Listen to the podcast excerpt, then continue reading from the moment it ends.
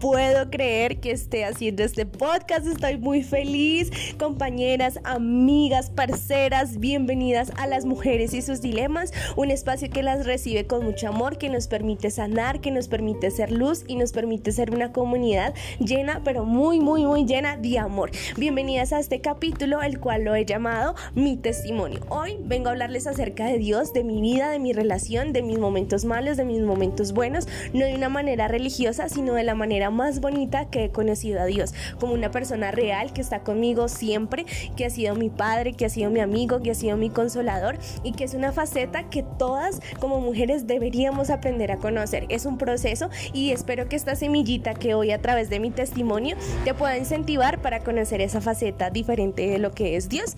Y quisiera empezar por contarles cómo Dios llegó a mi vida. Para los que no saben, eh, mi mamá tuvo una situación muy difícil donde le hicieron brujería, ella casi se muere, pero pues Dios llegó a su, a su vida y Dios hizo una restauración increíble.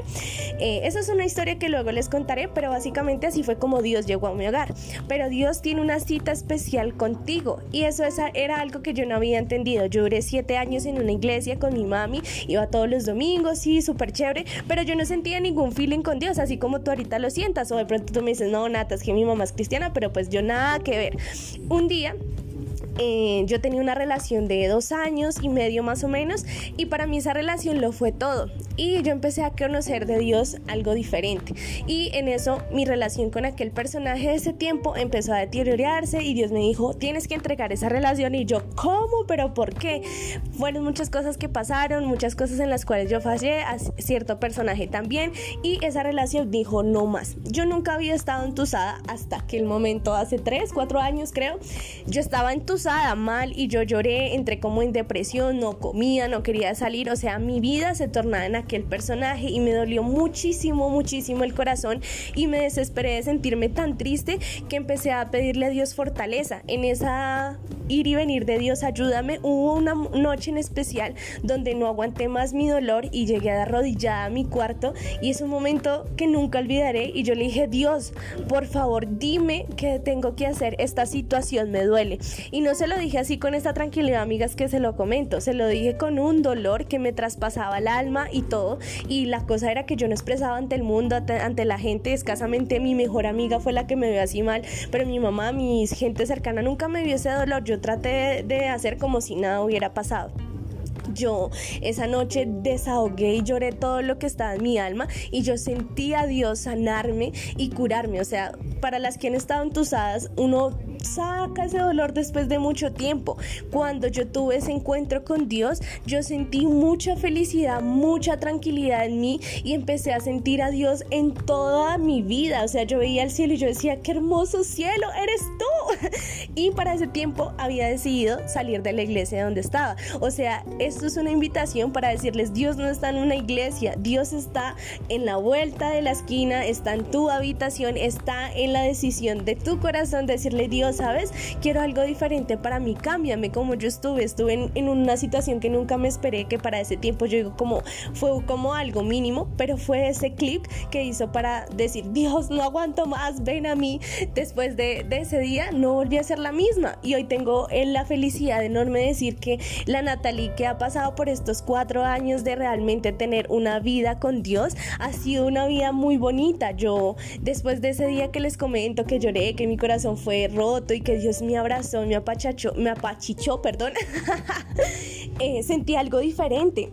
Y mi vida cambió en muchos aspectos, eh, mi carácter, mi manera de ver, eh, empecé a hablarle a la gente de Dios, no tuve tapujos para decirles hay un Dios que es verdadero, sino que tenemos que quitar esos estigmas de que Dios está en una iglesia, que Dios está en el cielo, no, Dios es un parcero que está al frente tuyo, que quiere sanarte, que estaría súper feliz de que le dijeras como Dios no puedo más y Él pueda venir cada vez a sanarte, a restaurarte, a entender que eres un ser humano que siente que fallas a diario, porque muchas veces cuando uno dice, no, es que yo soy cristiano, uno lo ven como el religioso y uno simplemente es un seguidor de Jesús con muchas fallas, con muchos errores y que va a un lugar que se llama iglesia, que es un hospital que recibe a gente que está rota, que está destruida, pero como no conocemos esto, la gente cree que la gente que va a la iglesia es gente perfecta.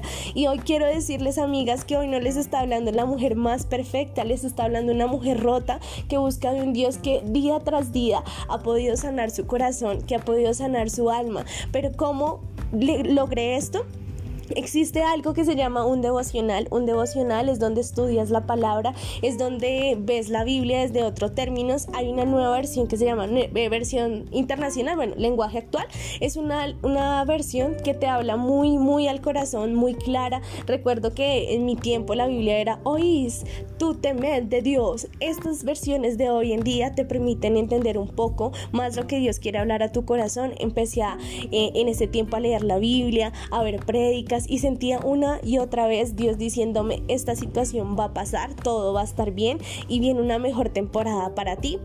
Eh, empecé a hacer mi emocional, empecé a orarle a Dios, pero no orarle como Padre nuestro que estás en los cielos, no, empecé a decirle, mira, eh, me duele esta situación, me siento muy feliz, entendí que la oración también es un momento para agradecer, porque como todo en nuestra vida no son altos ni son bajos, sino estamos en un constante cambio, cada momento de, de mi vida fue una oportunidad para hablar con Dios, para decirle, oye, de verdad no está pasando nada malo, pero quiero acercarme a ti para agradecerte, para decirte que amo estas oportunidades que me estás brindando, que estoy muy feliz, que todo lo que estás haciendo estoy comprendiendo que es por todo lo que tú estás haciendo. Entonces, para mí, encontrar a Dios de esa manera fue quitar tantas, tantas como tabús y cuadros y donde estaba encerrada que me permite hablarle a la juventud de, un Dios chévere, de un Dios parchado, de un Dios que ama, que esté feliz, que disfrute de mi vida, que poder eh, de abrazar, amar, eso es lo que es realmente Dios. Sé que de pronto muchas chicas que me escuchen han pasado por situaciones difíciles en las cuales dicen como yo en aquel momento no sé qué estoy pasando o yo solamente te pido que puedas hacer esa oración que permita que Dios toque tu vida para que puedas ser sanado. Recuerdo que eh, para ese tiempo después de que ya empecé a sanar, de que todo estuvo mejor, vino como la separación de mis papás, esa fue una temporada muy dura, pero nunca en mi corazón estuvo alejarme de Dios porque yo entendí que Dios iba a ser como ese, ese, ese bastón y ese soporte en el cual en cualquier temporada de mi vida Él siempre iba a estar ahí para sanar y consolar. Eh, no he tenido muy buenas temporadas, pero el tener a Dios es como tenerlo todo, es lo que me ha permitido enfrentar y darle duro contra el muro a mis problemas. Y Él ha sido ese lugar seguro donde yo he encontrado paz, donde yo he dicho, oiga, aquí soy más fuerte, aquí me he sentido bien. Y creo que sí, como jóvenes podemos entender este concepto de Dios, creo que más de una persona no le estaría, no le estaría dando tan duro a la iglesia y, entendería que a quien debemos de, correr no es a la iglesia, sino correr realmente a Dios, porque muchas veces vemos mucha gente en la iglesia y es mucha gente que está eh, enfocada en cosas de materiales y físicas y hace sentir mal a personas que vienen por primera vez, pero si todos tuviéramos como enfoque realmente conocer a Dios, entenderíamos que Dios no está en un lugar que Dios está siempre en todos lados. Está en un café donde te puedes sentar y disfrutar de, ese café, de esa cafetería, tomarte un, cafecito bien delicioso colombiano y decir, oiga, aquí me siento bien, me siento tranquila. Y es una experiencia que las invito a hacer amigas. Eh, sálganse en un día solas, porque siempre estamos acostumbradas a, a, estar con alguien, que con el amiga, que con el amigo. No, váyase sola, coja su Biblia o tómese un café o tómese un juguito en un que Eso fue algo que, que me ha enseñado Dios. Lo siento tan presente en mi vida, no lo siento como que está por allá en el cielo y que no puede venir a mí, no.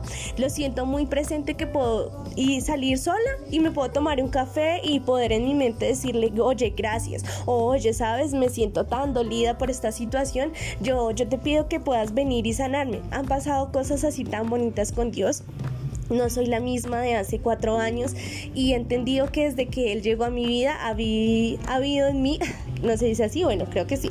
Bueno, hay en mí una, una mujer diferente, una mujer más fuerte, una mujer que está muy dispuesta a perdonar, a sanar y que constantemente aprende de Jesús, que es un amor tan incondicional. No he sentido un Dios que me juzgue, he sentido un Dios que me dice, ok, conozco tus errores, tus falencias, pero a través de mi amor yo nunca te voy a soltar tus errores o todo lo malo que creas que estás haciendo, nunca van a ser argumento para alejarme de, de ti. Siempre quiero ser ese amor que a pesar de cualquier cosa está para ti. Entonces eso ha sido Jesús en mi vida.